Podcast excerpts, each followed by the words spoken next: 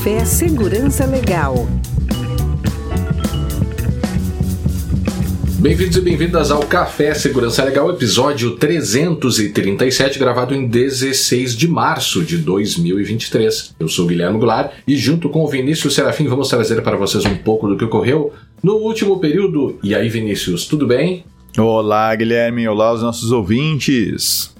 Esse é o nosso momento tradicional de conversarmos sobre algumas notícias e acontecimentos que nos chamaram a atenção. E ideias que nos vêm à mente também. Tomando alguma bebida. Hoje estou tomando um chazinho, né? Pra ficar calmo.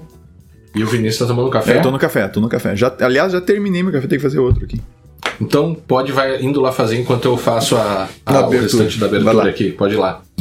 Para entrar em contato conosco e enviar suas críticas e sugestões, é muito fácil. Basta enviar uma mensagem para podcast.segurançalegal.com ou, se preferir, também pelo arroba segurança legal no Twitter. E agora também, não é só agora, mas já faz um tempinho, lá no Mastodon, no arroba segurança legal, arroba mastodon.social. Já pensou em apoiar o projeto Segurança Legal? Acesse o site picpay.me barra segurança legal ou o apoia.se barra segurança legal Escolha uma das modalidades de apoio e entre os benefícios recebidos você terá acesso ao nosso grupo exclusivo de apoiadores e apoiadoras lá no Telegram. Mensagem dos ouvintes? Mensagem dos ouvintes. Já que a gente não tem uma abertura para isso, a gente, a gente ah, improvisa. É, pois é, né? Quem sabe até podemos fazer uma vinhetinha não, de mensagem não, não, lá vem. O que, que eu fui provocar? É o que, que eu fui provocar? O que eu fui provocar? Tá, vamos lá então, do, é, do Saulo Guilhermino. Saulo. Pode ler você, Vinícius. Então tá, o Saulo Guilhermino. Olá pessoal, excelente episódio, como de costume. Sou ouvinte, um ouvinte silencioso há alguns anos, mas dessa vez resolvi escrever para saber su suas visões a respeito das atualizações sobre o caso Last Pass. A última nota publicada esclareceu vários pontos dos dois ataques e mostrou que o impacto não foi tão pequeno e controlado como imaginado da primeira vez. Na primeira vez. Abraço. Tu, tu ia comentar já essas coisas agora ou vamos... Não, não. É, a, a, minha ideia era só colocar essa mensagem aqui dizendo que, Saulo, nós te atenderemos hoje durante esse café. Tá, então tá bom, então, então tá bom. Eu já ia sair fica... disparando aqui. Não, não, não. Guarda tá, as suas então, baterias tá aí. Então, Saulo, muito obrigado por ser nosso ouvinte já há alguns anos. Né? E que bom aí, cara, que tu resolveu quebrar o silêncio da. É. o teu eu, silêncio é, é aí legal. pra mandar uma mensagem pra gente. Brigadão, cara, de verdade. É legal, né? Porque eu, eu o meu podcast preferido, é, depois do é. Segurança Legal, é claro, ah, bom, é só o faltava. xadrez verbal. Ah. O xadrez verbal, eu gosto muito e tal. E eu fico pensando, poxa, eu também escuto esses caras há anos e nunca mandei uma mensagem para eles, né? Embora eles não leiam muita mensagem, assim, uhum. então é legal saber, assim, eu sei que é um. É, é, que é bacana essa interação, então valeu mesmo aí, Saulo.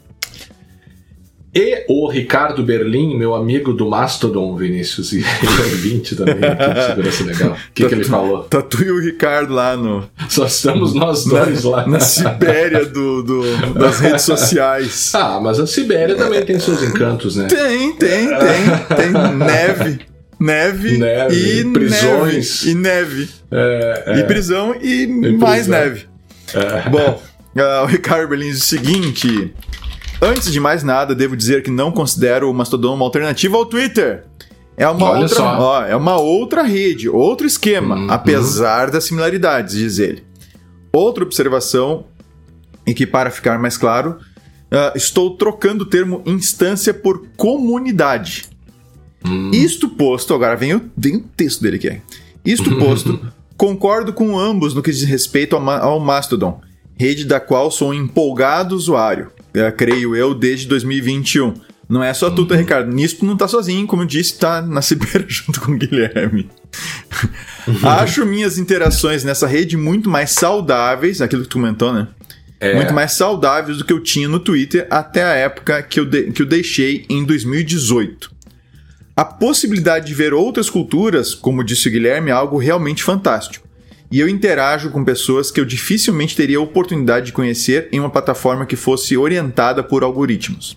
Uhum. A maioria das minhas interações no Mastodon ocorre acompanhando a, a, linha local ou global e comentando aqui e ali assuntos. Uhum. Isso não impede que pessoas ou comunidades tóxicas frequentem a rede, mas a federação te dá umas boas formas de você ser capaz de filtrar as pessoas que te incomodam ou até mesmo comunidades inteiras com as quais você não você pode não concordar com as regras. Isso aconteceu algum tempo atrás, quando comunidades extremistas começaram a aparecer. Olha que interessante. Nessa questão de poder filtrar e tal. Eu, eu como eu não estou uhum. usando, eu não conheço realmente. Eu tenho a conta lá, mas não uso. Claro, isso com uma visão de hoje. Perguntem-me de novo daqui a cinco anos. Parabéns uhum. mais uma vez pelo excelente trabalho, pelo excelente trabalho. Com o quadro Há 10 anos de Segurança Legal, é interessante ver como vocês se tornaram menos sisudos e mais descontraídos na condução do podcast. Até mesmo deixando passar mais claramente as divergências e discussões entre vocês, sempre com muito bom humor e respeito. É, fora do ar não tem tanto respeito assim, né, Guilherme? Mas quem ouviu o, o, episódio comemorativo dos 10 anos, que a gente inclusive é. botou no. A gente fez no YouTube a transmissão, a comemoração, lá tem o Brigas e Afins. Que o Guilherme está sendo guardado, está sendo De novo, acumulado agora para os próximos. para 20 anos agora. Precisamos é. de mais conteúdo desse tipo e por isso divulgo o trabalho de vocês sempre que posso. Abraço. bah, muito, muito, muito obrigado, Ricardo, por fazer essa divulgação. E, cara, a questão de sisudo, eu acho que sim, a gente foi ficando mais. um pouco mais relaxado, né, Guilherme? Porque uhum. a, a tensão da, do início da, da, das primeiras gravações e tal. E, e, ao mesmo tempo a gente, tem, a gente toma um cuidado, viu, Ricardo? É difícil encontrar essa balança porque é difícil, é. Agradar, é difícil agradar todo mundo, né? Achar esse ponto de equilíbrio entre ser descontraído e ser sério. Porque eu já me incomodei, por exemplo, ouvindo podcast que de repente foi muito. Foi, exagerou na descontração e meio que perdeu a linha, assim. Uh, e por outro lado, sim, a gente tem que levar as coisas de forma mais leve. Não dá para ser só. A gente ouve podcast não só para se informar, mas a gente ouve podcast para para descontrair, se divertir às claro. vezes, para pensar em outra coisa, né? Ou, ou se informar de uma maneira menos pesada do que, do que tocando as coisas do dia a dia, então. Sim, a gente fica tentando encontrar esse ponto de equilíbrio aí. Às esse vezes a gente tom, grava né? esse tom. É o tom. É. Mas aí que tá, cara. De vez em quando a gente, que nem, o, que nem o Guilherme fala desde que eu conheço ele, né? Que comeu um pacote ah. de palhacitos, né? Que a gente fala quando o cara tá muito engraçadinho. A gente já tá, comeu um pacote de palhacitos sozinho hoje, né? Inteiro, né? Então, às vezes a gente faz piada demais, às vezes a gente brinca demais, a gente, bah, hoje a gente acho que a gente brincou demais e tal. É, nós tomamos é. esses dias um, um, um, pito de um, de um ouvinte que disse: Ah, vocês é. estavam muito bobos. Estavam muito bobos, é, foi o dia que, é. que a gente comeu palhacito, só pode. É. E aí. Mas sabe. Ah, fala. Fala, fala. Não, não, pode, pode concluir. Não, pode falar, não ia falar nada importante, tu me cortou igual. não, eu ia, eu ia, dizer que a questão do tom, eu acho que ela passa um pouco, inclusive sobre, sobre o tom que a gente usa, até mesmo no mundo acadêmico, né? Ah. É, é, você que é de uma área é, que não, não é tão formal como o direito, né? Nossa, não, sei, não, não lembro qual é a formação do, do Ricardo Berlim. Ele não falou aqui. Se ele não é, até não lembro se ele não é advogado. Uh, não, ele é de TI. Tô vendo aqui o, o, o Mastodon dele. Inclusive, ele mandou há dois dias aqui, Vinícius, é. uma, uma, uma notícia aqui. Esse assunto pode dar pano para manga no próximo episódio do Café. Cara, a gente só viu agora enquanto manda, estávamos manda aí, gravando, manda, então manda vai que ficar pra próxima. Não, mas manda, deixa é, eu ver. É, uma dessas já é, Na vi. verdade, aqui Meta, é, Meta só garante privacidade dos usuários europeus do WhatsApp. Essa eu não vi. É, é. Que bom. Então, teríamos que dar uma lida com mais não, atenção. Não, mas e, e põe no show notes, então, para quem quiser uma notícia do coisa, do, do Ricardo, que a gente não vai comentar, deixa tá. no show notes ali. Mas eu queria dizer que na academia também, no, eu me refiro ao direito, né, que sempre foi uma área absolutamente formal e talvez a, uma das áreas mais formais da, né, da, da, nossa atuação aí, né, social, enfim. Uhum. Isso tem mudado, sabe? Porque sempre se criou aquela ideia de que para que você para que você é, consiga fazer um discurso sério no sentido de seriedade do discurso, não, não do de você estar falando sério, mas assim de ser um discurso considerado como bem feito e, e sério no sentido, sabe? Uhum, Contribuir para a discussão pública e tal. Uhum. Você deveria ser muito formal. E isso afasta muito as pessoas, né? Porque principalmente com os mais jovens, esses discursos ele, ele, ele, ele te afasta, né? Então eu acho que a tônica, isso tem mudado, é você ser mais. É, é, ter um discurso um pouco mais aberto, no sentido mais flat, mais, sei lá, não tão sisudo como ele coloca, uhum. mesmo dentro da academia, sem que isso diminua a força dos teus argumentos e tal, né? É, e eu não posso deixar de me lembrar do Danilo Doneda, que ele sempre foi um cara que. É, um gênio, né? Mas sempre falou de um, de um, jeito aberto, fazia piada, sabia brincar, tinha um senso de humor muito bom, e isso nunca diminuiu Não, a força brincava, brincava dele, pelo inteiro. contrário, né? Brincava o tempo inteiro, mas quando né? ele ficava é. sério, ficava sério.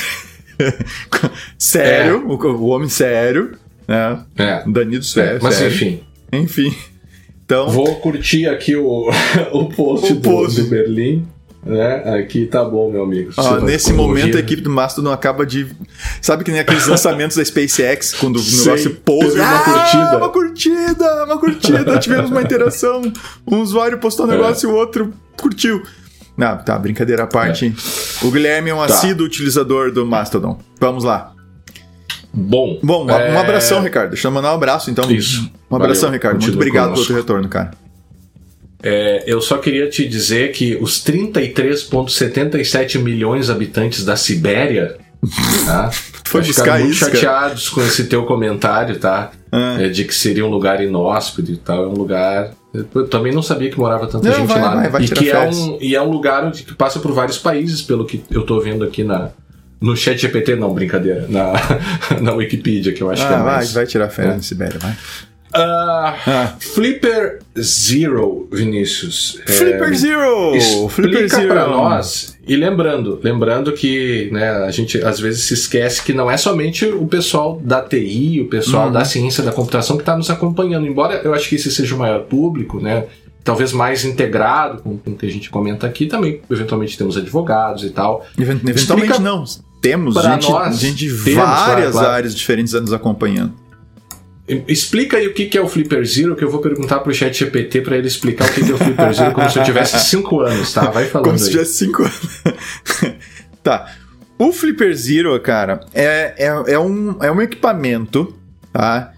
É bem user-friendly, assim, assim, ele é, ele, é fei é, ele é mais fácil de ser utilizado para fazer hacking e notem, eu estou usando agora hacking no sentido original da palavra, como a gente sempre frisa aqui, né? Não no sentido de crime ou, ou de uma coisa errada.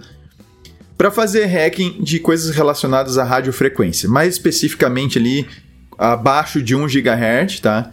E o que a gente tem abaixo ali de 1 GHz? O que chama mais atenção, inclusive já está no site deles, a gente tem a frequência ali de, dos, dos, das, dos chaveiros de carros ali, 433 MHz. Tem o dos controlezinhos de portão eletrônico, essas coisas que é ali na faixa dos 280, dependendo do, do modelo. É, e aí nós temos coisas mais embaixo ainda, na faixa dos 125 uh, kHz, acho que é kHz, e dos 13 MHz por ali, que são que a gente tem RFID e outras coisas mais, tá? E sem contar que tem algumas outras brincadeiras que ele faz, que ele permite fazer envolvendo uma interface Bluetooth, que ele tem que foge desses, desses 1 MHz aí, dos 1 GB, e. Uh, e aí, cara, é uma plataforma que te permite. Só, só deixa eu Oi. te. É, é, quando a gente fala em, em Bluetooth, em wireless, hum. em, em, outro tipo de comunicação, para quem não é iniciado na, na, na questão de, de, de, de espectro e tal, é, é, é, é, tudo a mesma coisa, Vinícius? Muda a frequência Muda e eu frequência. passo de Wi-Fi para outra coisa? É isso? É, é, em essência é isso. É comunicação sem fio. Por, por rádio. Por rádio, por radiofrequência. E aí isso, isso pode ser desde a frequência que eu uso para ouvir um, um, rádio no carro até a frequência que Sim, passa FM, pelo Bluetooth. É, FM na faixa dos cento e poucos megahertz. Hum. Infrared não. Infravermelho não, mas ele também tem uma interface infravermelho, que infravermelho já é luz, né? Ah. É, é, aí nós vamos entrar numa história de física e tal, mas é, é, tá. é luz, tá? São frequências uhum. de luz, mas assim... Mas ele também tem uma interface de, de infravermelho nele, tá? Ele também tá. tem.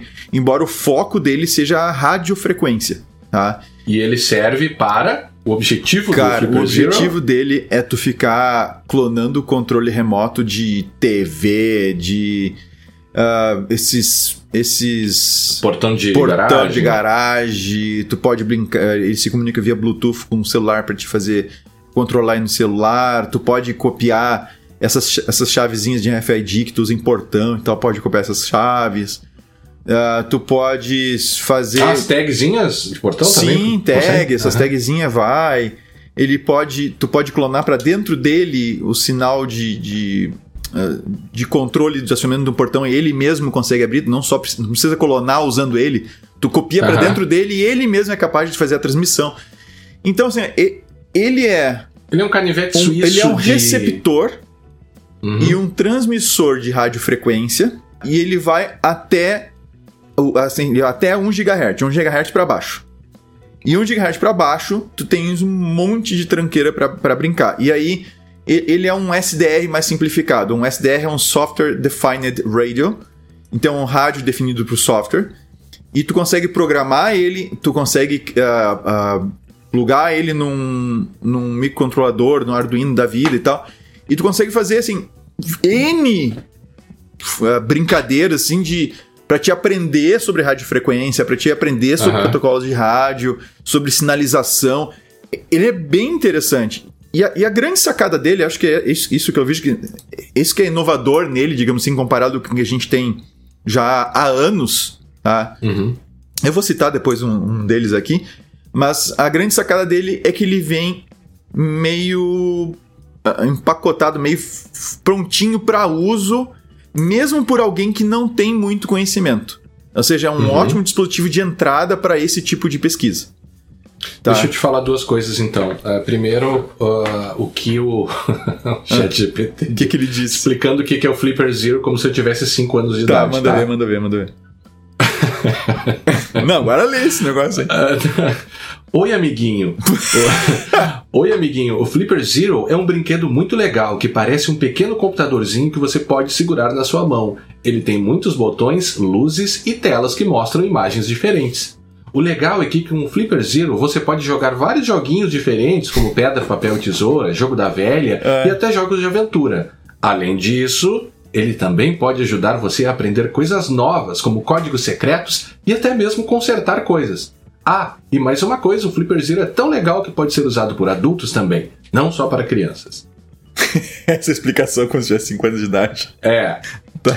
Daria para dizer é, que o Flipper Zero pode ser uma ferramenta de interesse para estudo e pesquisa para engenheiros de computação, para pessoas que estão estudando pra... desenvolvimento em rede, que querem desenvolver novos produtos, brinca, ou é só coisas para criminosos? Não, não, não. Para isso e para quem, quem curte, por exemplo, Arduino, essa, esse mundo maker, assim, de mexer uhum. com microcontroladores, tu, tu, tu consegue conectar ele num, num microcontrolador, numa plataforma uhum. de desenvolvimento dessas uh, com SP32, com, com Arduino, com. Cara, uhum. com STM32, um monte de porcaria. Dá para fazer coisas muito interessantes com ele. Ele é, ele é, ele é uh, vamos dizer assim, é um brinquedo bem avançado. Tá? Embora tu pode ficar com o basicão dele, que é fazer algumas coisas, algumas travessuras com eles, digamos assim. Você tá. deu aula, você deu aula num, é, num curso de que vocês lidavam com rádio também? Qual era aquela não, disciplina que não, você... Não, aí tinha, tinha um curso de redes de computadores há, um, há muitos anos atrás que eu, que eu dava essa cadeira. Mas esse mais esse último que a gente falou, você me contou um tempo atrás que levou para lá os equipamentos, ah, não, não, aí, experiências. É, aí, mas esse já faz algum tempo Aí, eu, no caso, assim, existe o Flipper Zero, tá? Uhum. E existem. O Flipper Zero hoje, só pra vocês terem uma ideia, o pessoal tá vendendo hoje no Mercado Livre, tá? Por, agora? Agora, nesse momento, por 13,500, 4 mil reais. Uhum. É muito caro para isso aqui, tá? É muito caro. Sim, é, custa 200 dólares. Né? É, é, custa 170 Lá dólares. Tá? Uhum. E, e, e, existem, existe uma plataforma mais antiga, até já comentou no podcast aqui, que é o HackRF. Tá? O HackRF é também um SDR de baixo custo e ele custa dois mil reais. Ele é bem mais completo que o. Assim, a capacidade do, do HackRF é ah. é bem mais ampla do que o Flipper. O Flipper vai até 1 GHz, o HackRF vai a 6 GHz. A capacidade dele, de 1, de 1 MB até 6 GHz. Isso é... significa que você pode fazer, atingindo frequências diferentes, poderia interagir com, com equipamentos outros, diferentes. Claro, pode, tu pode. E é um transceiver. O que é um transceiver? Ele é um, ele é um receptor e um transmissor. Assim como o Flipper também é. Então, tu pode transmitir e receber em qualquer uma dessas frequências. Tá? Uhum. Bom, e é um equipamento muito mais poderoso do que o Flipper, tá? O RF. Certo. Só que o Flipper chama atenção pela facilidade. Vocês podem entrar lá nos show notes, tem o um link, o Flipper 0.1, tá? Que é o site. Uh, vocês vão ver lá, ele é, ele é, ele é, um, ele é muito fácil de tu pegar na mão e sair usando. Uhum. E ele é muito fácil de ser utilizado para clonar a chave de carro, para fazer jamming de sinal, para impedir que tu consiga fechar o carro. Então, sabe aquele velho ataquezinho de que tu tá no shopping, tu acabou de estacionar o carro no shopping e tu aperta o controle para fechar o carro, tu acha que fechou o carro, né? Ou apertou uhum. o botãozinho da porta, o que for. E aí tu vai pro shopping e teu carro tá, ficou aberto. Aí quando tu volta, alguém levou teu notebook e o carro não tá arrombado, mas tá aberto. Ah, não tá com uhum. vidro quebrado nenhum, mas ele, tu, ele tá aberto.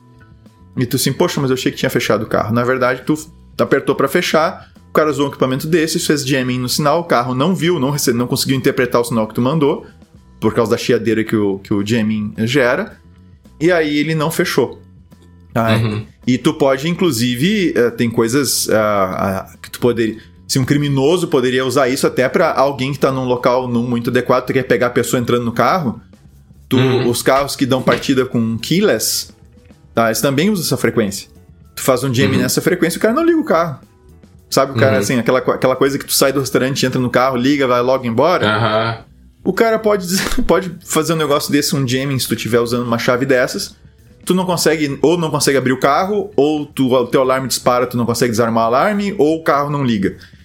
Então tu consegue fazer coisas desse gênero. Os portões eletrônicos, né, nossos portões de garagem, uh, esses controles são ridículos de, de, em termos de segurança. Sim, segurança, né? Claro, assim, claro.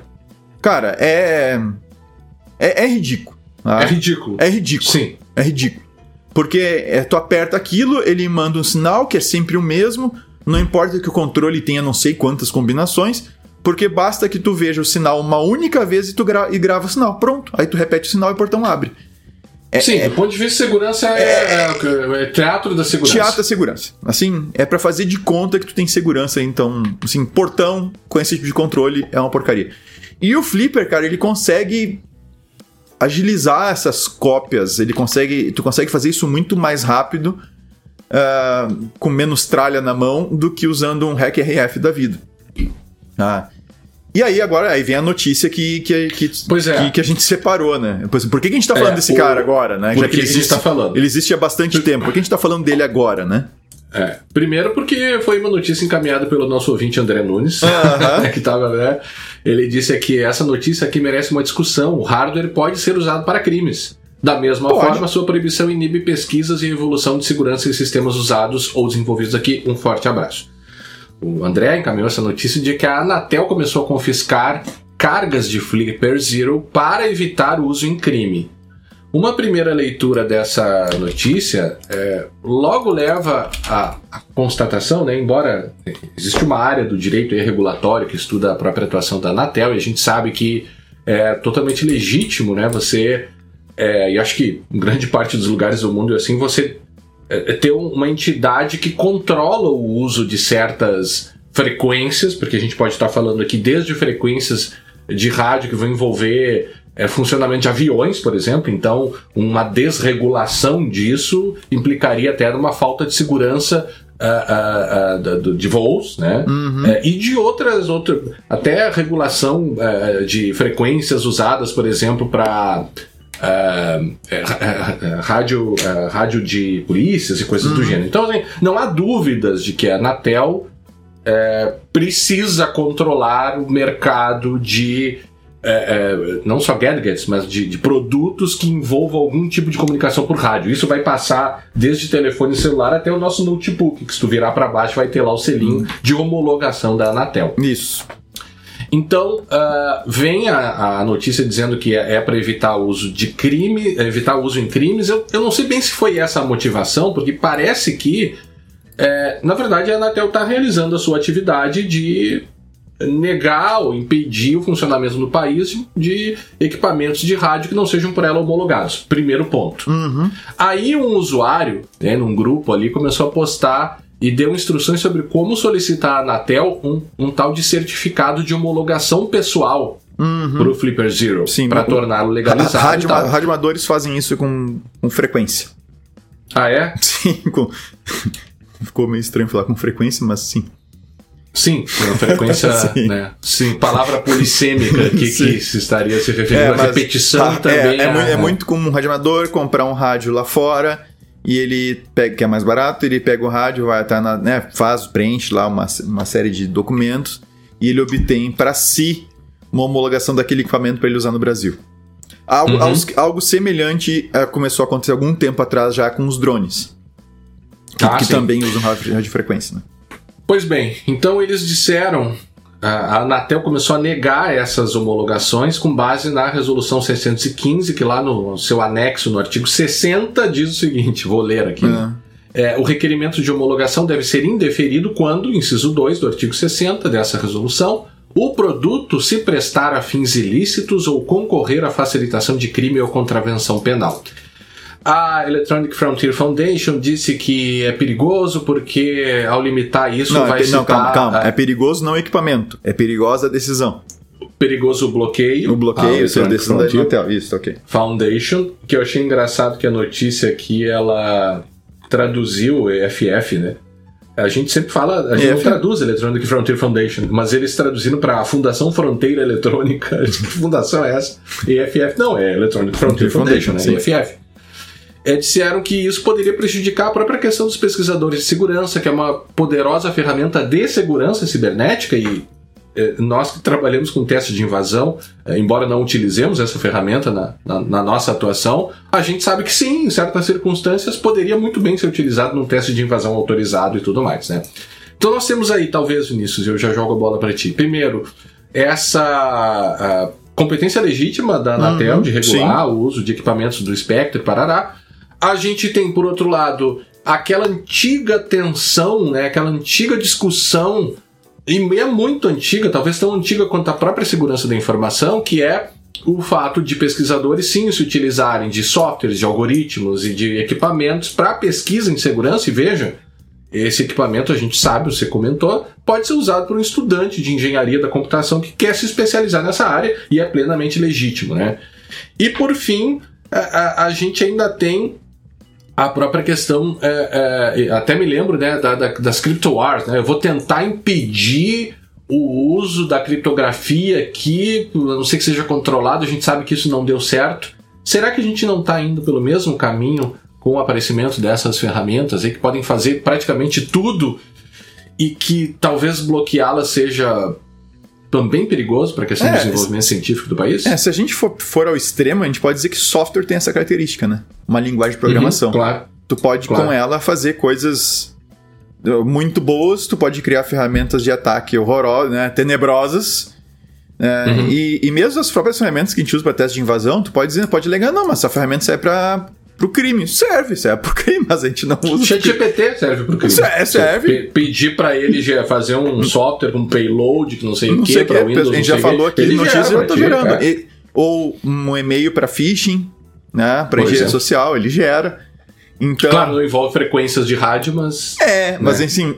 Então, claro que, que nem vamos discutir a necessidade da, da Anatel fazer esse tipo de controle, porque o que ninguém vai querer é de repente a sua rede sem fio em casa. Uh, simplesmente o desempenho porcaria, porque tem gente usando equipamento fora das especificações, gerando ruído e destruindo com o espectro da, né, de, de, de, frequências aí que tu usa, por exemplo, para rede sem fio ou que tu usa num fone de ouvido Bluetooth. Né?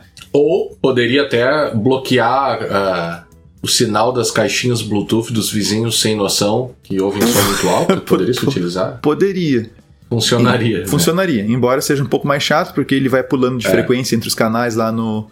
E aí tu precisa no equipamento com uma largura de banda razoavelmente rápida, na, larga para transmissão, ou que ele seja, ou vários equipamentos. E potência, né? E uma e potência, potência, boa. Também. É, mas a gente já, já entra aí. Mas aí, tá. a, aí a questão é a seguinte, então, a, a, gente precisa dessa regulação, porque sem essa regulação, cara, viraria uma zona, nossa vida seria um inferno. Tu correria uhum. o risco do vizinho resolver usar o equipamento do lado ali do lado e teu fone de ouvido Bluetooth parar de Para funcionar. funcionar. É? Sim. Não, e, e, e é, é, bom lembrar que as situações que tu tem interferência assim por causa do, do Wi-Fi, com um sinal muito forte ali, com Bluetooth uhum. no lado, tu vai ter problemas, tá? Tu pode ter uhum. problemas com relação a isso. Ainda mais quando tu vai usar um Bluetooth de alta fidelidade, aquelas coisas mais. Então, a gente precisa dessas regulações a gente, a gente precisa que a Anatel diga qual é a potência máxima que alguém pode botar um access point dentro de casa para não causar interferência ou não ocupar o espectro né, a tal maneira que fique que 2.4 GHz, por exemplo, a rede Wi-Fi 2.4 já é um lixo, é uma porcaria, porque atravessa a parede com relativa facilidade comparado com 5 GHz. E se tu começa todo mundo a botar uma potência absurda, Uh, as redes que já devem ver dentro de casa, quem usa 2.4, vai, ou nem usa 2.4, mas tu abre lá o teu computador uhum. ou celular, vai conectar numa rede Wi-Fi, olha quantas redes aparecem, inclusive redes que são de torres de transmissão, que nem é de vizinho, é de torres que uhum. quilômetros da tua, da, tua, da tua casa. Então, tu precisas ter regulação, não existe não ter regulação nisso. E até porque a gente começa a ter certas situações que a gente pode correr riscos, né? Riscos de claro. vida mesmo. É, porque Perfeito. tu ter equipamentos que podem sofrer a interferência e se comportar de maneira inesperada. Então, é necessário que exista isso. Por outro lado, a, a parte. Quando a gente fala de de microeletrônica, quando a gente fala de experimentos com radiofrequência e etc., não existe só o Flipper eh, Zero, tá? Uhum. E não existe só o Hack RF, que são equipamentos relativamente caros, tá? Uh, existe, por exemplo, se quem der uma procurada, procurem por LoRa, L-O-R-A, LoRa, no, no AliExpress, coloquem LoRa 433 MHz, só para pegar uma das frequências que, que tem e que é uma das, das frequências que, que eles destacam lá no uso do, do, do Flipper Zero, tá? Vocês vão encontrar um monte de equipamento que trabalha nessa frequência, que é, trans, que é um transceiver nessa frequência, consegue transmitir, consegue receber. Uh, tu podes uh, brincar com Arduino e com esse tipo de equipamento integrado, né, com essas uhum. plataformas de, de para desenvolvimento de microeletrônica, que é para robista, tá? Então, assim, que tu compra em quantidade por aí. Uh, então, assim, essas, essa possibilidade de experimentação, ela existe, ela é real e não é só o Flipper Zero, tá? O Flipper Zero, eu ainda acho que acaba... E ela é legítima, me parece. E acho que é legítima, sim. Sim. E, e, o Flipper Zero, ele me parece que acabou virando alvo porque ele é uma solução mais pronta, mais fácil Prontinha. de usar te exige menos trabalho de fuçar, testar, brincar e tal. E ao mesmo tempo, as soluções todas que a gente tem, incluindo o HackRF, que, o, o, que é relativamente caro, é uns dois mil reais, no, no AliExpress, uns mil e poucos reais. Uhum. É, é relativamente caro, mas é uma solução muito barata para quem quer estudar codificação, decodificação de sinais, radiofrequência, modulação, demulação, né? Inclusive, eu convido os entusiastas desse tipo de coisa a dar uma olhada, a procurar no Google por GNU Radio. Tá? Uhum. Cara, é um negócio fantástico. Tu pode criar um, um receptor de FM, né, e decodificador, demodulador, demodulador de, de FM, é, e, e, também um transmissor, né? Se tiver um hack RF uhum. da vida, uh, arrastando caixinhas no, no, no, na, no computador, numa interface gráfica. Então tu aprende como é que essas coisas uh, funcionam. É, é, muito interessante. Agora, onde é que começa a ficar perigoso? Tá? E aí é, eu entendo o, o, a dificuldade na até lidar com essas coisas, né? Que qualquer um pode brincar com isso, beleza? Qualquer um consegue comprar um equipamento desse no AliExpress, não só Flipper, mas tantos outros. É, o problema é, ele, e a frequência desses equipamentos, a, a frequência, não, desculpa, a potência de transmissão desses equipamentos é muito baixa. Uhum. Tá? Então significa que o alcance não é lá grande coisa. Então tu é mais para te brincar dentro de uma sala, é mais para te brincar, se quiser brincar com o carro, brincar com o teu carro ali grudado no carro e tal. A coisa começa a ficar perigosa, e, e, aí sim eu acho, acho não, tenho certeza, começa a infringir a lei a valer, porque existem leis sobre tu transmitir em, em, em frequências que tu tem que ter licença da Anatel, tá? Então não é assim livre para todo mundo mas tu consegue comprar fácil tá? amplificadores uh, para para certas potências na China mesmo, no AliExpress. Então, por exemplo, se eu procurar aqui, ó, uh, 433 MHz, uh, megahertz amplifier. Amplifier. Tá. Se eu der uma catada aqui, ó, eu vou encontrar um amplificador especificamente 433 uh, de 433 MHz por 38 pila. E esse cara aqui é de 380 a 450, tá? E a potência dele vai a 2.5 watts, a saída máxima. Pô, mas 2.5 watts não é nada, é muito para essa frequência. Considerando o tipo de uso, o tipo de coisa que pode, pode acontecer. 2 watts, você falou? 2.5 watts. 2.5? 2.5, tá? Os nossos access points. Não, é, a... não é, é 200 miliwatts. Um access point? Aham. Uh -huh. Um AP a gente está falando de 200 miliwatts, ou seja, 0.2 watts. Uhum. E aqui a gente está falando de uma saída máxima de 2.5 watts. Mil. É, e, ah, não. Mil mili, né? É, 2.5 watts, ou 2.500 mili, né? Uh, com usando 5 volts. Olha, vai mais. Não. Se tu usar 10 volts para alimentar ele, o que eles não recomendam, mas, mas, tá, mas tá listado aqui. Em geral é bom cumprir isso. É, é. Ele vai a 8 watts. Então, assim, cara, é muita potência nessa frequência aqui. E isso aqui certamente já viola o que a, o que a, a Anatel permite que alguém transmite nessa em 433. E alguém se licença, então aí, bom, aí não tem nem história. Então, o, o problema é, tu começa a pegar essas coisas aqui, então tem esse, tem esse amplificador para 433, na verdade de 380 a 550 MHz. Uh, e tu vai encontrar vários outros amplificadores na, no AliExpress, até alguns mais potentes ainda, tá? E qual é o, o problema? Teu, tu vai interferir, necessariamente tu vai interferir uh, em equipamentos. E, e pegando o 433, que é o que o pessoal mais vê de teste na internet, no YouTube, é o que mais aparece, por que, que mais aparece? Porque normalmente uh, os controles de carro operam nessa frequência. Tá? 433 uhum. MHz. Então, ou claro, frequências vizinhas ali, mas de garagem, a central. Fala, não, né? de carro mesmo, de carro mesmo. De carro mesmo. De carro mesmo. Tá? Inclusive os carros keyless, né, que não é que tu só aperta o botão ah. lá, 433 é, é, é batata, assim, é, é, bem naquela voltinha ali. É a frequência central ali, vamos dizer assim, que o pessoal fica um pouco para baixo, um pouco para cima, mas é 433. Tá? Então, aí a coisa começa a ficar uh, uh, complicada. Porque tu tem equipamentos que, dependendo da maneira como eles são conectados, eles vão te gerar, eles, tu, tu vai atingir equipamentos vizinhos. E quando eu digo vizinho, não é só assim a 10 metros de distância, tá? É, é bem mais longe. Então, aí começa a ficar complicado. Aí a gente começa a ter problemas. E... Deixa eu só te dizer que uma das sanções penais aqui na lei de telecomunicações não é minha área, né? Que ah. tem ouvintes aí é, que entendem bastante disso, mas tem inclusive uma, um, um, crime, né? Desenvolver clandestinamente atividades de telecomunicação, detenção de 2 a 4 anos, aumentada da metade se houver dano e multa de 10 mil reais. 10 mil reais, sim. É, aí, aí, por atividades de telecomunicação é, clandestina. Por... Ou seja, em tese poderia um usuário do Flipper Zero, embora não seja a nossa área de conhecimento, né, Vinícius? Mas em tese ele poderia ser. Sim, cometer esse crime, tá cometendo esse crime. Cara, o que, pouco que eu sei dessas multas é assim, eu como rádio amador, tá? Uhum. É, o que eu já sei, o que eu sei, o que eu já li, etc e tal. Sim, tu pode tomar uma multa de 10 mil, por exemplo, tá operando um rádio sem licença.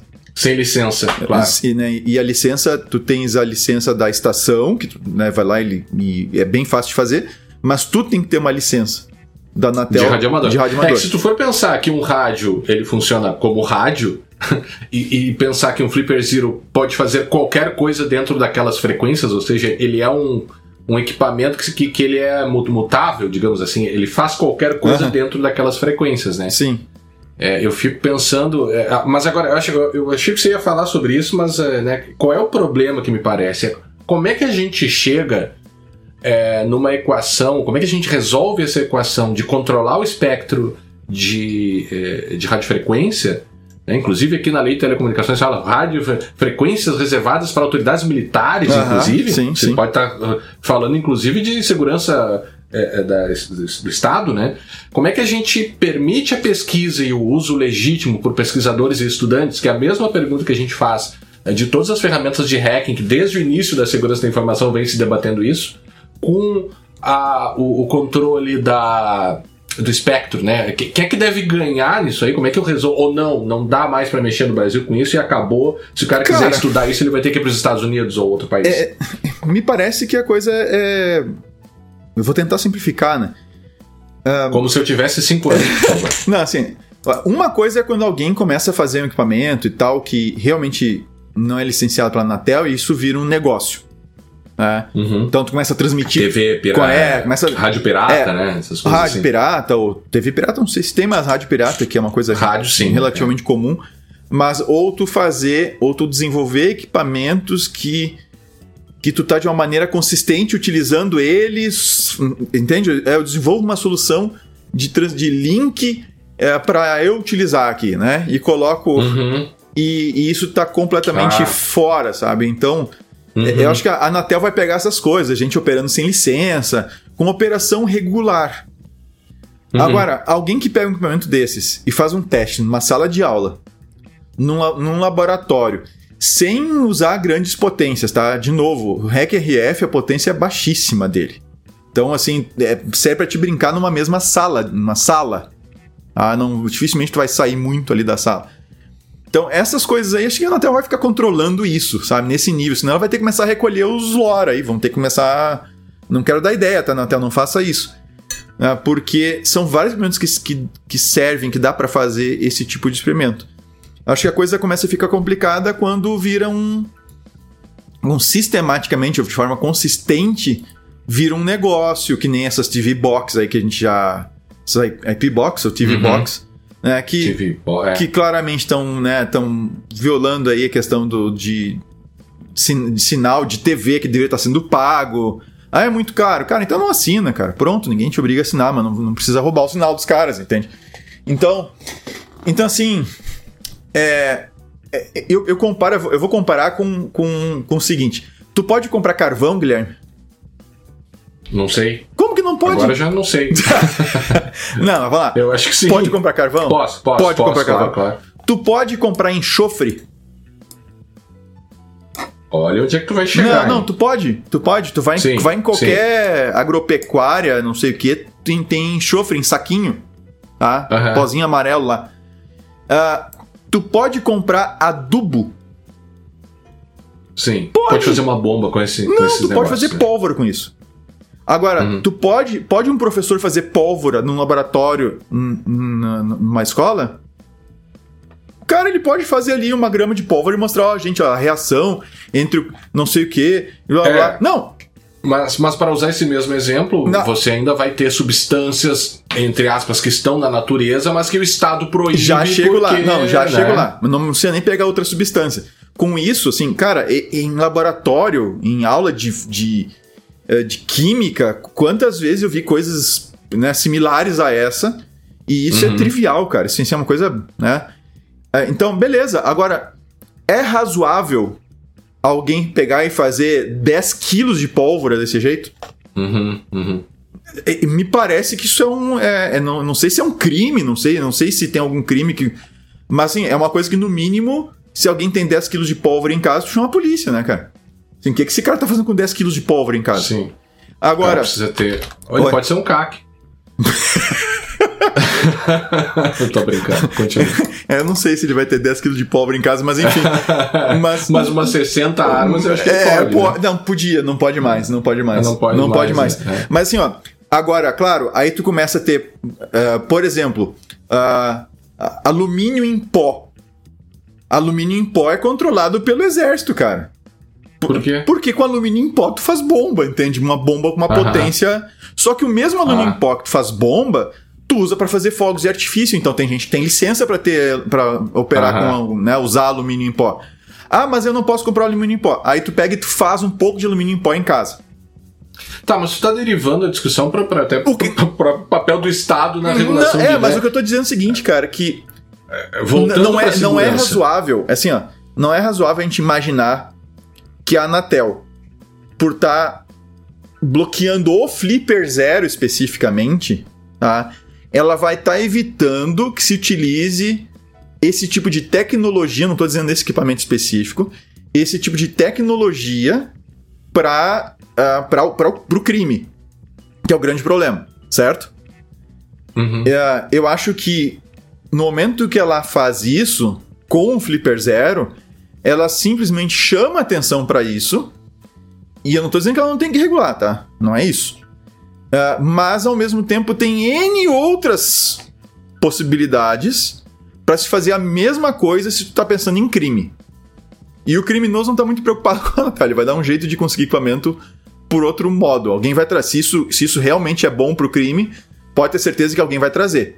Tá? Ou, ou arma, ou arma uh, ilegal no país não é vendida no país, entende? Ela é vendida. Deixa eu só te dar a informação de que sim, existe um crime lá no é. Código Penal. Que tu achou é, aí? O artigo 251, é. no, nos crimes contra a incolumidade pública, é. tem o crime de explosão expor a perigo a vida, expor a perigo a vida, a integridade física ou patrimônio de outrem mediante explosão, arremesso ou simples colocação de engenho de dinamite ou de substância de efeitos análogos. De 3 a 6 anos, vai pra cadeia. Cacete. Né? É, mas tem que botar o um negócio pra é... explodir daí, né? Não é só fazer. Se a substância utilizada é, é mediante explosão ou simples colocação, né? Basta instalar. Sim, pois é. Foi o que fizeram lá em Brasília. Né? Uso de gás tóxico, fabrico, fornecimento, aquisição ou transporte de explosivos. Então, sim. sim. Fabricar, fornecer, adquirir, possuir ou transportar sem licença da autoridade substância ou engenho explosivo, gás tóxico ou asfixiante. Tá, então. Seis meses a dois anos, então, artigo 253. Assim, sim, é crime. Fabricar pólvora. Pólvora explosivo. Fabricar é um da, uma das tipificações aí, né? Fabricar. É, fabricar. Então, exatamente. fabricar pólvora é crime. Tá. Sem licença da autoridade. Sem licença, ok. Agora, se um professor faz isso no laboratório de química e o cara monta lá, faz uma grama de pólvora para mostrar a reação, não sei o quê. E ele tá cometendo um crime? Tá, é, você tá testando demais os meus conhecimentos em direito não, penal. Tá, ok, mas... mas assim, eu quero dizer o seguinte: se eu pegar um, um transmissor de. Eu imagino que o professor de química tenha licença da autoridade um professor de pra química fazer para fazer um esse tipo de, de, de, Tá. Agora, se ele fizer 5 quilos, aí não, né? Cara, eu, eu, eu, nunca estudei profundamente o crime de explosão tá. até hoje. Por, assim, por, que, que, eu, tá por que, que eu fui pra essa é. seara, tá? Tu pega um Hack RF para estudar, porque é muito mais barato do que comprar um equipamento lá da. Como é que é aquela marca da HP lá? A HP tem uma marca que é dela, gerador de sinais, hum. não sei o quê. Cara, é 20, 30, 40 pau um equipamento daqueles, não mais. Tem uns que são mais, uns analisadores que são tricaros.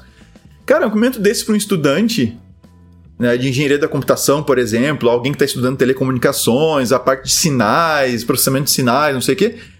É, cara, é um equipamento muito barato e te, dá, e te permite aprender muitas coisas. Então, é, não sei, assim, eu acho que uma coisa é tu usar um equipamento desse numa sala de aula, ou para o teu estudo, alguma coisa assim, e outra coisa, quando tu pega um equipamento desses, e tu mete um amplificador nele, e aí tu começa a operar com uma potência absurda, e aí tu começa a efetivamente causar problemas, aí sim, aí tu tem que tomar uma multa de 10 mil mesmo, não tem jeito. É, uhum. Então, se um professor mostra uma reação química explosiva lá, na, com amônia, por exemplo, que é pior ainda, né? Vocês viram o que aconteceu lá na. Uhum. Não, onde é que foi? Sim, na Turquia. Turquia, né? Foi Turquia? Foi, acho que foi. Acho que foi. Acho que foi. Foi, né? Acho que foi. O porto é. todo, a cidade, foi, Sim, foi uma coisa é, horrorosa lá, uma é. quantidade muito grande estava estocada. Então, mas de repente um professor mostra alguma coisa assim, beleza. Agora, quando isso passa por uma certa quantidade, quando ele coloca isso dentro de um cano de metal cheio de prego, bom, aí tem que ser preso, né, cara? Aí tem claro, que ser preso. Claro. Aí é outra coisa. Então, uma coisa é o cara pegar o Flipper Zero, ligar no Arduino dele e ficar fuçando em casa, ficar aprendendo na universidade, fazer um projeto, um TCC, alguma coisa assim. Outra coisa, o cara pegar um Flipper Zero e o cara ir para um shopping e não deixar as pessoas trancar o carro delas, ou ficar clonando chave, ou ficar abrindo o portão das casas das pessoas para assaltar elas. Isso é outra história. É, então, simplesmente impedir o acesso porque alguém pode usar isso para. Eu acho ruim. Eu acho, e, e acho que não uhum. resolve, tá? Só vai se o mercado é bom, ou seja, se, se tem gente procurando isso para o crime, se não tem Flipper Zero. Se tem, olha o preço, cara. Tá 4 pau Flipper Zero no, no Mercado uhum. Livre. Um, no, no, Sim, porque agora é proibido, e né? No, e no Mercado Livre tem um Hack RF por dois mil e pouco. Pode comprar o Hack RF, é que melhor para estudar. Para estudar que seria, é melhor. Que seria, uma, é, que seria um equipamento né, mais completo. É com maior capacidade, mas ele é mais chato de usar, embora tenha o porta-pack lá que vai em cima dele, outras coisas mais. Mas assim, não é uma coisa. É, é mais para estudo mesmo, entende? Então eu não vejo um. Eu não vejo Assim, o, o, crime, o criminoso vai continuar sendo criminoso. Sabe aquela lei que teve em Porto Alegre? Há muitos anos atrás, eu morava aí ainda, de que obrigava o pessoal a ter. Hum, a, a, é que é? Proibia usar capacete? Proibia de usar é, capacete? Tu não, tu não podia entrar com capacete não. dentro de. Ah, na, sim. Na, Lembra disso? Na, nas lojas. Nas lojas. Acho que ainda vige essa lei aqui. Tá, ainda tem a lei. Não pode entrar com capacete. Cara, o criminoso, ele vai continuar, ele não tá nem aí, ele vai continuar entrando de capacete, é. cara. Ele tá entrando para cometer um crime. Então, tu acha que ele vai se preocupar em, em, não tirar o capacete? Que de, acho que nem crime é, porque. Não sei se o que acontece se a pessoa se negar a tirar um capacete. Então, não sei, cara. Acho, acho, acho bem complicado o caminho de proibir por causa de estar sendo usado por um para crime. E, e, essa justificativa acho ruim, embora tu já leu ali no, no nas atribuições da Anatel pode ser. Então eu acho ruim. Acho um caminho que não é muito legal. Tá. A gente tem outras notícias aqui, Vinícius. Temos. Daqui a pouco a gente tem que ir terminando. É, eu queria falar um pouquinho sobre o, o, o hype do Chat GPT, né?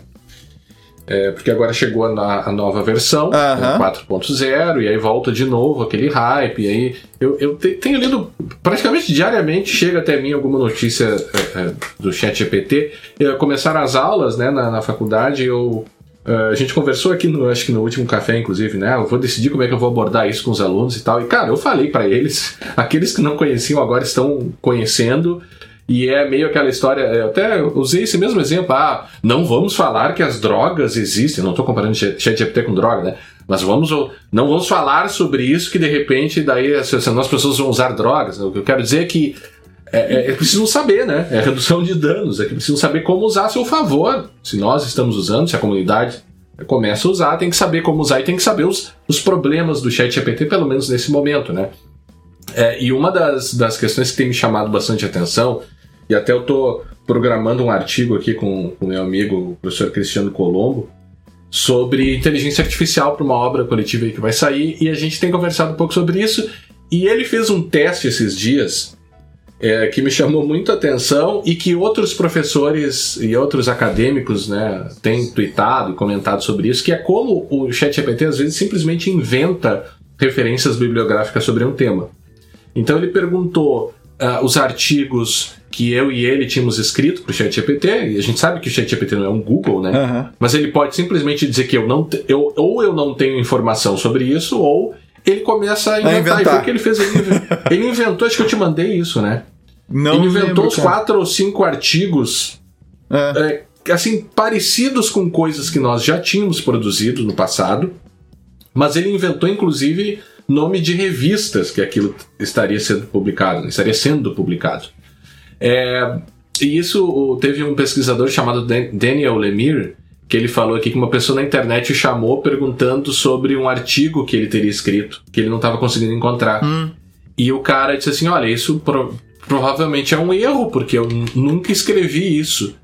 E aí a pessoa que estava se comunicando com ele disse o seguinte, aqui estou abrindo o tweet, disse, ah, ah, muito obrigado por, eu, por você me, me dizer isso, eu vou parar de usar o ChatGPT para encontrar, uh, para fazer pesquisas de research papers, né, de, de artigos acadêmicos. História de ficção ele escreve e, bem.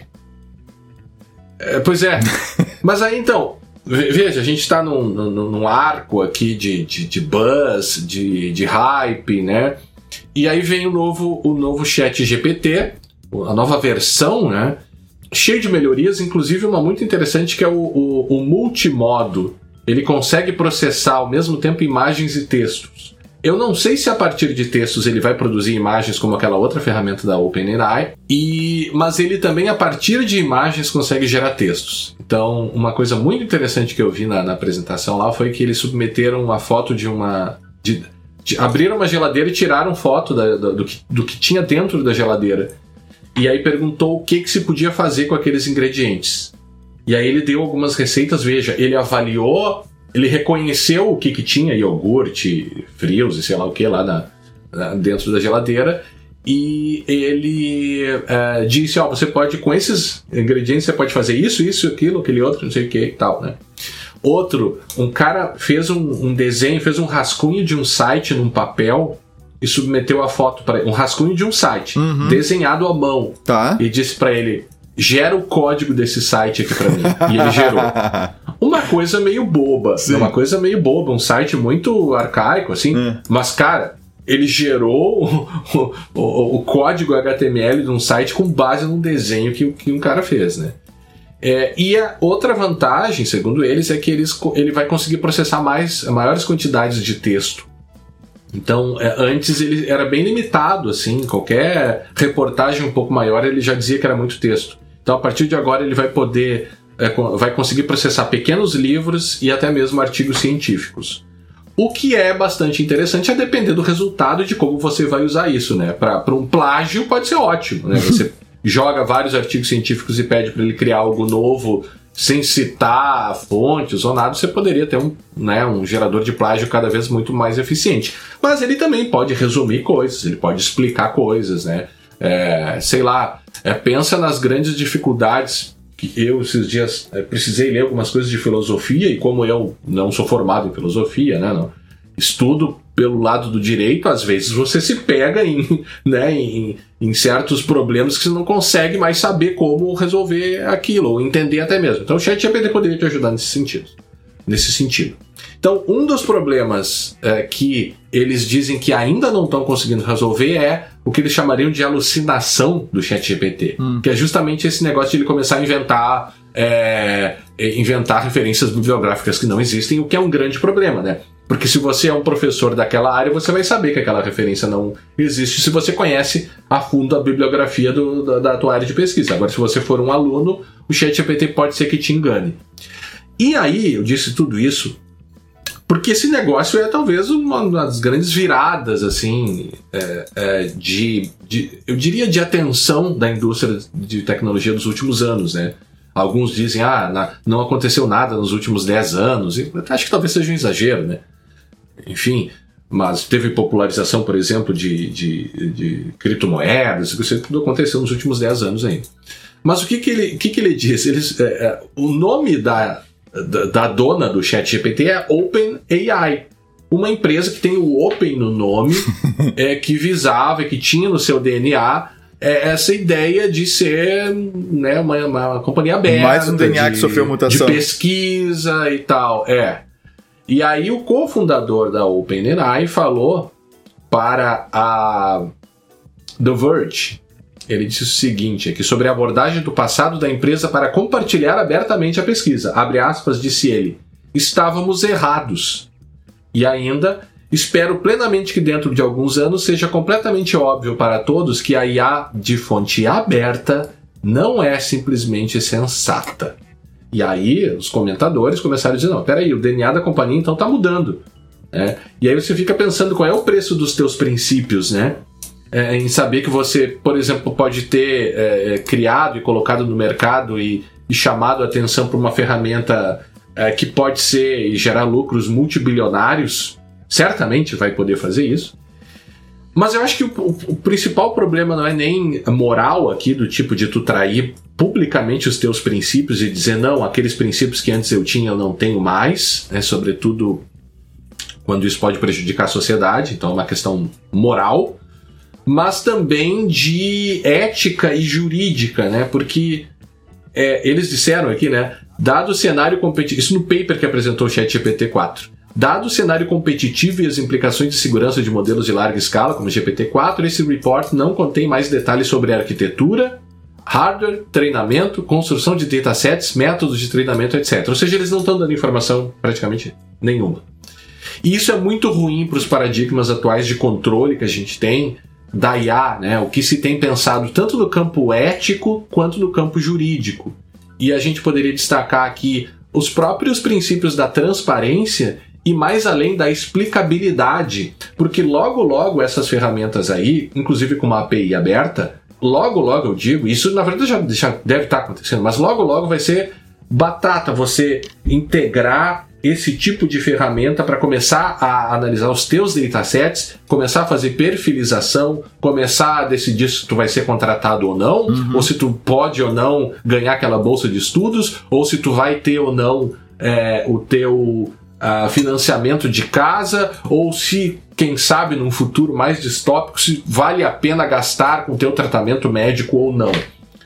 Compreende? Uhum. Se tu não tem transparência explicabilidade, tu vai acabar com a própria ideia de autonomia humana, né? Ou seja, você está diminuindo cada vez a autonomia das pessoas e as pessoas não vão saber o que fazer. Esse é um problema, na verdade, eu já, já vou encerrando, que existe dentro da própria uh, proteção de dados, preservação da autonomia, uh, se fala também até na própria uh, inteligência artificial, uma, uma IA boa, uma IA que vai fazer com que a, a humanidade evolua sem abrir mão desses aspectos éticos e sem abrir mão do foco no ser humano, da consideração do ser humano, né, eu acho que essas coisas parecem estar é, é, tá sendo ameaçadas. E se a gente conseguir fazer uma análise do futuro com base no que a gente já viu no passado, é provável que a gente comece a ter problemas muito sérios. Beleza, só vou fazer um adendo aí, vai ficar no show notes. Se liguem que tem uma extensão fake para o Chrome que integra, integraria o Chat GPT e que está sendo utilizada para entrar na conta do Face dos usuários que tem essa extensão instalada para meter uh, anúncios maliciosos. Então, assim, já se liga. Eu tinha essa notícia que eu tinha aqui, já vou encaixar com essa tua aí. e era isso. Tá. Vai estar tá lá o link e lá. É só, mais uma, Vinícius, me permite? A gente tem o Last Pass, né? Que a gente tem que entrar para. Ah, fala o Last Pass então, é, vai você. É. O, o Last Pass, então, conforme o nosso, o nosso ouvinte uh, Saulo Guilhermino comentou, né? O Last Pass teve mais um capítulo, parece, assim, as, as novas informações dizem o seguinte, né? Que a, a invasão do Last Pass uh, foi um pouco mais adiante do que se havia falado, então, uh, na verdade, um atacante teve, teve acesso a, uma, a um cofre de senhas que somente quatro pessoas dentro do LastPass, da, da empresa tá, LastPass, tinham.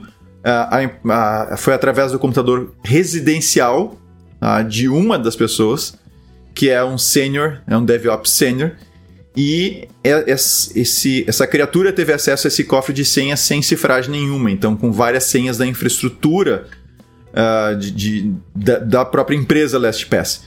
E eles teriam conseguido, o atacante teria conseguido então acesso aos backups dos, dos cofres de clientes da LastPass, ou seja, usuários que estavam no, no, no AWS, na Amazon S3. Uh, eles conseguiram URLs, conseguiram nomes de usuários e estariam cifrados ainda por uma nova camada. Sempre tem uma camada extra de cifragem, né, Guilherme? A gente precisa. Uhum. A gente precisa saber, é difícil saber exatamente onde é que isso vai parar, mas uh, eles teriam. Esses dados uh, ainda estariam protegidos. Então, usuário, senha e, e notas seguras que tem lá dentro do LastPass. Isso ainda estaria cifrado com uma chave que o atacante não teria tido acesso. O atacante conseguiu invadir o computador uh, do, do funcionário do, do LastPass uh, executando, explorando uma vulnerabilidade num outro pacote de software lá. E é quando ele explorou essa vulnerabilidade, ele instalou um keylogger, ou seja, ele começou a gravar tudo o que esse, esse funcionário do LastPass digitava no teclado. E aí, a partir daí, pega credenciais, pega senhas e tudo Game mais. Over. Game over e sai acessando o resto do que não deveria acessar. Então, assim, esse parece que esse caso do LastPass não não não está concluído ainda. É, eu não arriscaria dizer que essa informação, agora que essa nova aí é a final, eu acho que ainda vem, com o tempo, virar mais coisa. E até que a gente consiga ter uma noção muito clara e, e, mais ampla assim do que efetivamente aconteceu. Mas essa é uma informação relevante, ou seja, a coisa não foi tão simples como eles colocaram da última vez. A gente gravou inclusive sobre esse incidente, né, Guilherme? Tem um episódio nosso sobre esse incidente as coisas pareciam estar bem controladas, mas com essa nova informação agora não parece estar assim não. E agora aquela história, né? Quando a coisa não, a história não está certinha na primeira vez, começa a aparecer um remendo, aí um remendo, aí um remendo, e sabe-se lá onde vai parar esse negócio. Uh, Vinícius, quantos minutos nós temos mais? É mais oito minutos, cara. Oito, tá. Então quero dizer duas coisas aqui. Primeiro, é mais uma do Elon, né? Uma reportagem do iNews informou que Elon Musk pediu para os gerentes do Twitter indicarem os seus melhores funcionários. Ouviu essa? Não, não, sabia não, dessa? não sabia dessa. Ele pediu para os gerentes indicarem quem eram os seus melhores funcionários. Depois que eles fizeram essa indicação, ele despediu os gerentes e contratou os indicados com salários menores. Não, tá, não.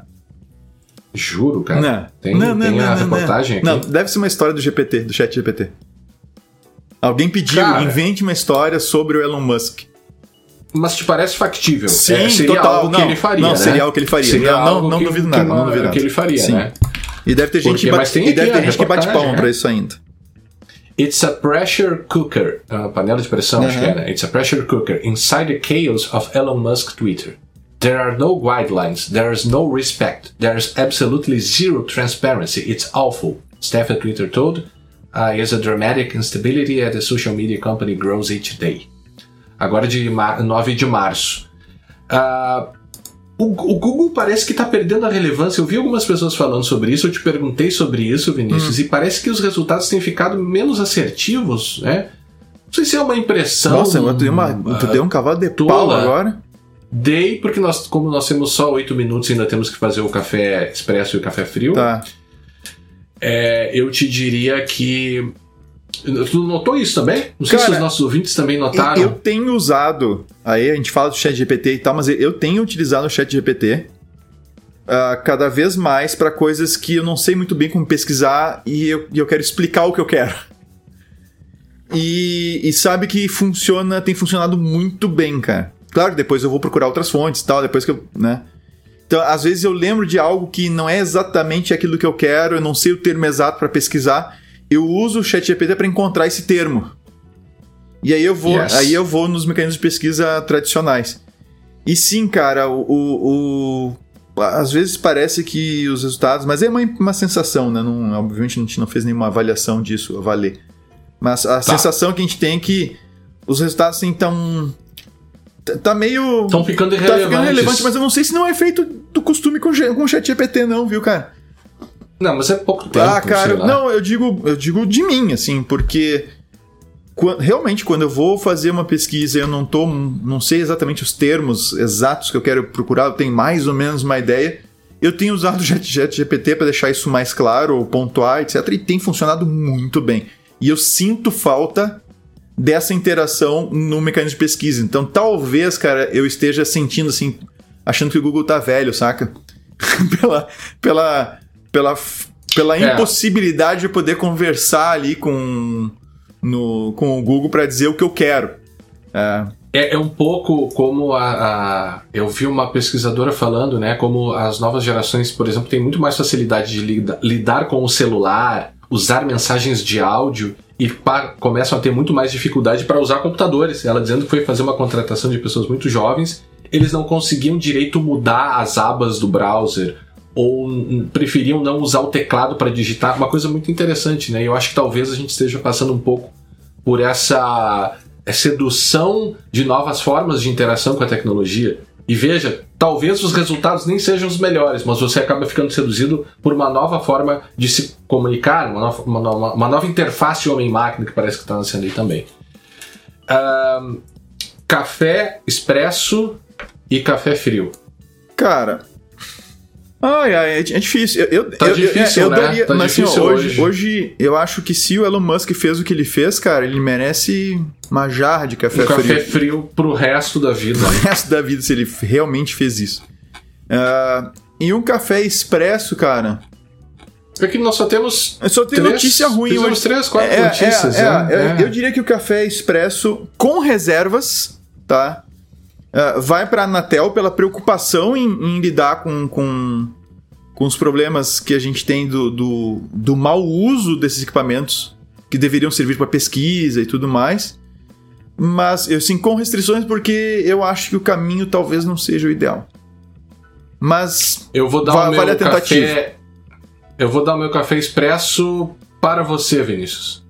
Fizeste um bom episódio, explicou bem direitinho lá o Flipper Zero. Que você merece um café. Ah, puxa saco. Ah, não adianta fazer isso. Ah, o que, que eu vou é, fazer? Não quero saber. Não, não pode? Tá? A gente tem umas regras do café frio e do é, café expresso. A gente não tinha né? isso aí. Não... Meu café frio vai pra tipo fazer isso por não querer indicar o café expresso pra ninguém. é que às vezes pode não ter. Podia, não é podia ter dado pra um ouvinte, talvez. E para os ouvintes. São dois cafés tá, expressos. Então tá para você e para os ouvintes que, que contribuíram e que vão, né? Espero que continuem contribuindo, porque fica, fica vivo, né? O café fica vivo aqui também. Bom, então uh, deixamos vocês com o Há 10 anos no Segurança Legal e nos encontraremos no próximo episódio do podcast Segurança Legal. Até a próxima! Até a próxima! Neste episódio comentaremos então as recentes falhas, os recentes problemas que, que têm atingido o Java nos últimos meses, né? Segundo nós temos notícia, Uh, essas falhas têm acontecido de forma sistemática desde abril de 2012 né, as chamadas Zero Day Vulnerabilities, ou vulnerabilidades do dia zero, né, que seriam as falhas recém-encontradas em um software e que ainda não foram corrigidas por um patch oficial. Né. Essas falhas que têm acontecido com Java têm permitido o acesso não autorizado às informações da máquina do usuário, que permite que um, que um cracker é, consiga, enfim, ler e roubar informações de qualquer máquina que esteja usando um Java com, a, com, com uma versão comprometida. Né? Uh, a questão é, é, é, tão séria e tem sido tão discutida, até porque uh, essa falha atingiu empresas como Facebook, Apple e Microsoft. Ou seja, essas empresas teriam sido alvo de ataques eh, nos quais os ataques teriam explorado essa vulnerabilidade. Uh, do ponto de vista de segurança da informação, é muito interessante esse assunto porque ele mostra como uma vulnerabilidade pode, uh, de, uma, de um efeito cascata, atingir um grande número de pessoas, uh, um grande número de usuários que muitas vezes nem, nem tão cientes de que eles são atingidos por tais problemas. Né? Até porque, no caso do Java, ele é multiplataforma, então não só quem utiliza o Windows, como normalmente acontece, uh, fica vulnerável, mas também usuários de outros sistemas operacionais. Uh, diante desse breve, desse brevíssimo, dessa brevíssima introdução, eu te pergunto, Vinícius, como, como que essas coisas são feitas? Como que um, que um, que um, que um cracker consegue explorar ou descobrir vulnerabilidades em, em um programa como Java? É, o cracker, não só. Vamos, vamos só fazer uma, uma observação aí, né? Sim. Quem encontra vulnerabilidade não necessariamente é cracker. Claro, claro. Então, é um, pode ser um, um hacker ou, ou um cracker. Né? A única diferença é Sim. é que alguns fazem é que o, o cracker é, ele tem o mesmo conhecimento do hacker, faz as mesmas coisas, a diferença é que ele é mal intencionado. Tá? Sim. Tem, tem, tem, a ver com a intenção dele. É a motivação. É né? a motivação dele. Tá? Então, aí no caso, a gente pode falar tanto em hacker quanto cracker. Né? Certo. Certo. Qualquer software, qualquer programa de computador né, está sujeito a ter vulnerabilidades, a ter eh, algum tipo de falha interna que não se apresenta no funcionamento normal do software, na operação normal do software, certo. mas com um pouco de, de estudo, pesquisa, investigação, um hacker ou um cracker, né, um, alguém que esteja estudando isso, pode eventualmente descobrir uma falha nesse software que permita ele fazer coisas que ele não deveria fazer. Ok. Né? Basicamente é essa a ideia. Uhum. Uh, como, é que se, como é que essas vulnerabilidades são encontradas? Uh, não é algo fácil de ser feito. Uh, algumas são escancaradas, dá, é, é, dá para se perceber facilmente. Uhum. Mas, em geral, essas vulnerabilidades não, são, não é algo fácil para o leigo ou para quem não, não tem o um mínimo de conhecimento na área de ciência da computação uh, fazer, fazer isso. Uh, não é algo tão fácil assim. Porém, também não é algo difícil. Impossível. Impossível, né? Uh, por mais que a gente não tenha aí, para quem está mais acostumado com, com os termos daí, daí do desenvolvimento de software, por mais que a gente não tenha o código fonte do software, né, que é aquele código escrito, escrito pelo programador e depois compilado e aí passado para o para o computador executar, né? Mesmo sem ter o código fonte, ainda assim tem um, tem um programa que tem um código que pode ser facilmente analisado. Sim. Muita gente acredita que um programa, uma vez compilado, uma vez gerado, transformado para código de máquina, vamos dizer assim, uh, ele é algo que ninguém mais consegue ver o, internamente como é que o software é, como é que, que ele está fazendo e tudo mais. É, era isso que eu ia te perguntar. É, aquela aquela ideia que muitas vezes é falada até em universidades que uma vez que o, que o software é compilado, ou seja, que se transforma em código objeto, né? Uhum. Não se teria mais como analisar o software e nem as interações que ele tem com o sistema operacional, quando na verdade o próprio software, entre as muitas coisas que ele faz, ele começa a trabalhar com arquivos, ele usa memória, ele escreve coisas Sim, em memória, então... ele faz chamada ah. de sistema, aí tu, aí tu tem como olhar o, que tipo de chamada de sistema, ou seja, que solicitações ele está fazendo para o sistema operacional, então, tu tem uma série de, de, de formas de analisar o software e que não são impedidas de forma alguma pelo fato de, do software estar compilado. Então, quando alguém pega um, um, um programa né, com o, a máquina virtual Java, que é o que roda na máquina, né, que é o que a gente instala no computador, para rodar os aplicativos Java. Uh, essa máquina virtual Java, né, a gente não precisa nem do fonte dela para fazer essa análise, para procurar vulnerabilidades. Uhum. E, eventualmente, essas vulnerabilidades são encontradas. E aí acabam sendo utilizadas por quem as descobriu, né? Uh, ah, para tentar aproveitar, explorar ela, para tirar algum proveito dessa vulnerabilidade antes que o fornecedor do software corrija a vulnerabilidade que, que foi recém-descoberta. Certo. E essa é basicamente a ideia da vulnerabilidade do dia zero, né? Do uhum. Zero Day Vulnerability, né? Sim, sim. A, a vulnerabilidade recém-descoberta, para a qual não existe correção ainda, e quem descobriu usa essa vulnerabilidade para tirar algum proveito né, de alguma empresa, alguma informação que possa